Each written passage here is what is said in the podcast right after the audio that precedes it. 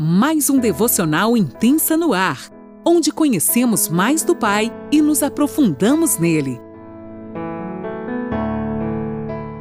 Olá, mulheres, tudo bem?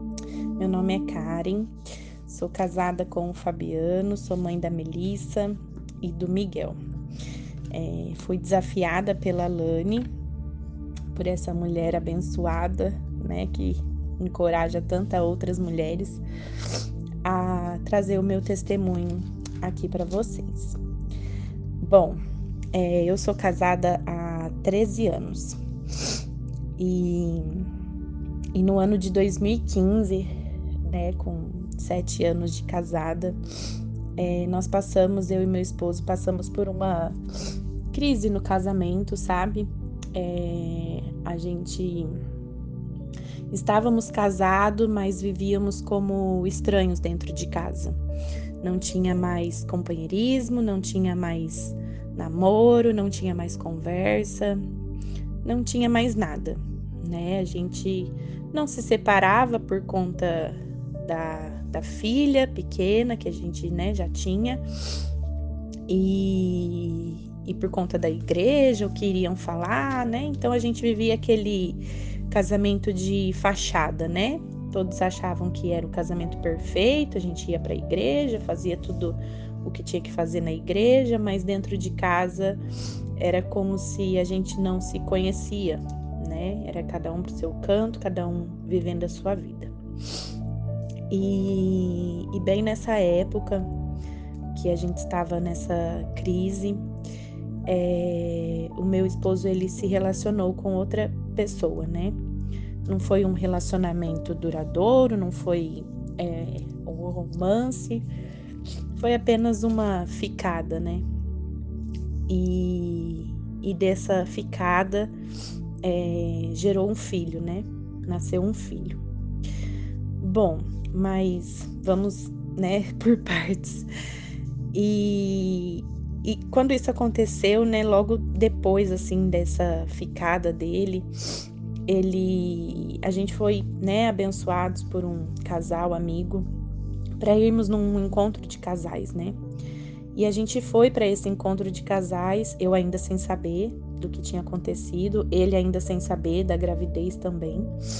A gente foi para esse encontro de casais e lá a gente decidiu que a gente iria tentar, né? a gente iria é, continuar casados, né? Conversamos muito, colocamos todos os pingos nos is, se abrimos um para o outro e decidimos permanecer, né? Mas eu ainda não sabia da traição.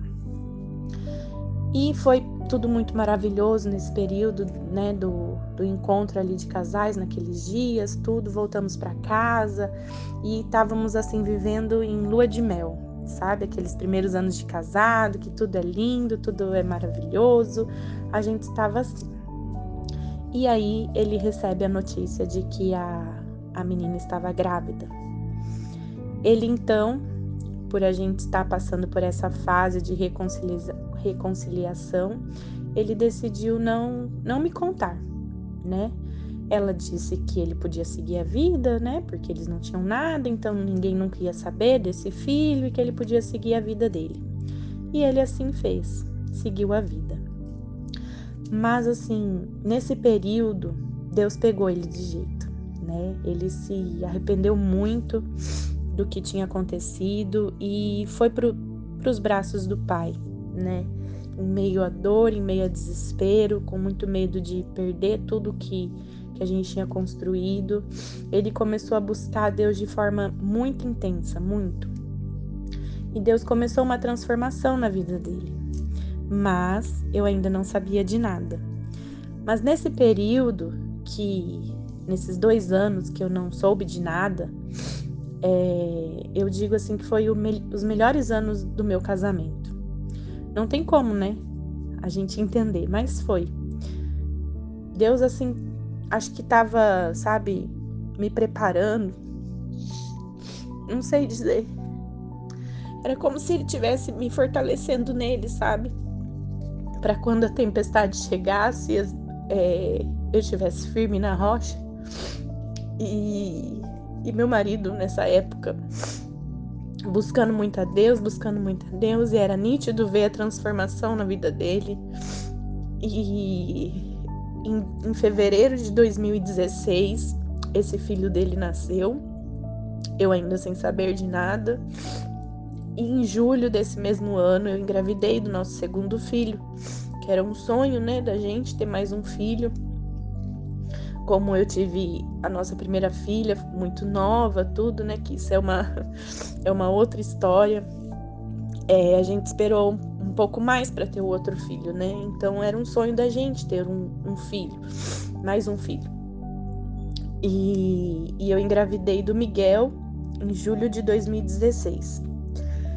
E, e aí que ele não teve mais coragem mesmo de me contar, eu grávida, como que ele ia contar para mim que ele tinha um filho fora do casamento, tudo, e ele foi mantendo essa essa mentira escondida. Isso foi acabando com ele, né? Ele por duas vezes tentou suicídio, né? Eu soube depois só. E e enfim, né? E chegou uma hora que não tinha mais como esconder, né? Não tinha mais como viver nessa mentira. E em, em outubro de 2017, ele chegou em mim, ele saiu de casa para trabalhar e passou um tempo ele voltou, eu ainda estava até amamentando no quarto. E ele falou assim: "A hora que você terminar de dar mamar, vem aqui na sala que eu quero falar com você". E eu fui para a sala e, e ali ele me contou tudo. Me contou da traição, me contou do filho, me contou tudo. E, e ali meu mundo desabou. Sabe aquele castelo, né, que a gente constrói? Era como se tivesse aquele castelo que a gente faz na, na praia, assim, e vem a onda e destrói tudo. Era, era assim que eu me sentia totalmente destruída, destruída. Meu chão parece que tinha aberto, o casamento perfeito que que que para mim eu tinha, né? Tudo acabou, tudo acabou, meus sonhos, tudo, tudo, tudo. Eu não tinha coragem de olhar para ele.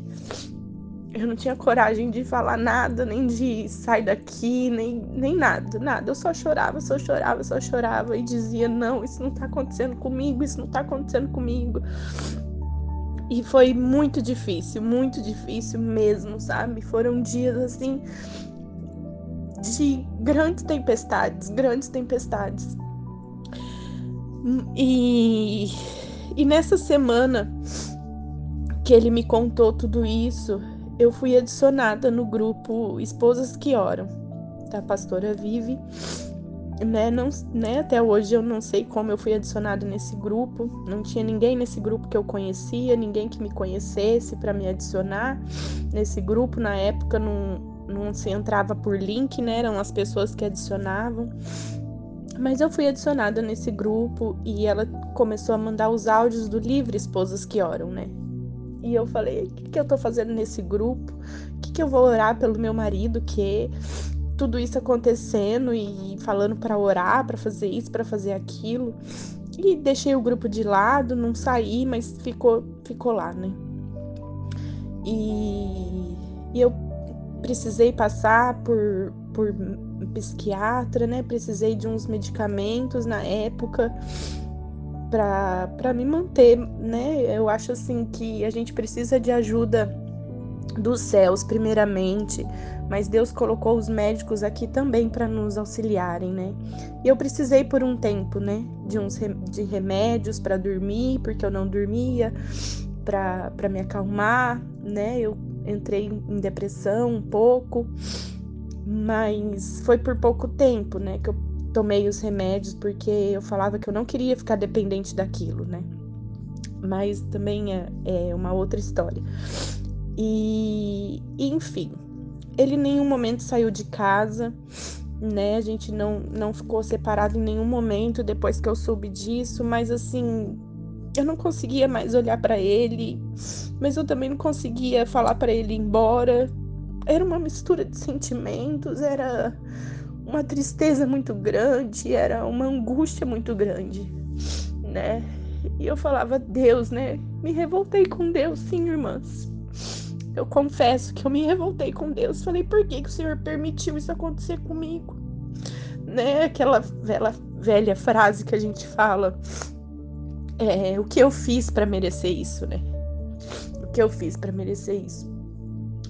E, e foram se passando os meses e aquela dor parecia que não tinha fim, aquela dor parecia que não tinha fim, eu não conseguia liberar perdão, né? Para mim, o perdão ia estar tá favorecendo a ele, então eu não, não queria liberar perdão. E, e muitas coisas foram acontecendo, muitas coisas foram acontecendo, e eu me lembro que um dia eu estendendo a roupa no varal, né, e ouvindo um louvor, começou a tocar a música da Gabriela Rocha, Nada Além de Ti, né? Que fala: é, se a vitória não consegue enxergar, espera no Senhor e confia. Espera, ele vem, confia, ele vem e faz o milagre. E diz assim: Deus, eu vim aqui para dizer que eu não tenho nada além de ti. E nesse dia eu falei: Deus, eu não tenho nada além do Senhor na minha vida. Nada, nada, nada. E eu entrego tudo nas tuas mãos. Porque o Senhor tem propósito nisso, porque a tua palavra diz que tudo tem um propósito debaixo dos céus. Então hoje eu não entendo nada porque que isso está acontecendo, mas o Senhor sabe. E eu entrego esse fardo nas tuas mãos para que o Senhor faça o que tem que ser feito. E ali, irmãs, naquele momento, eu entreguei nas mãos do Senhor e ele começou a restauração. Ele restaurou a minha vida, ele restaurou a vida do meu esposo.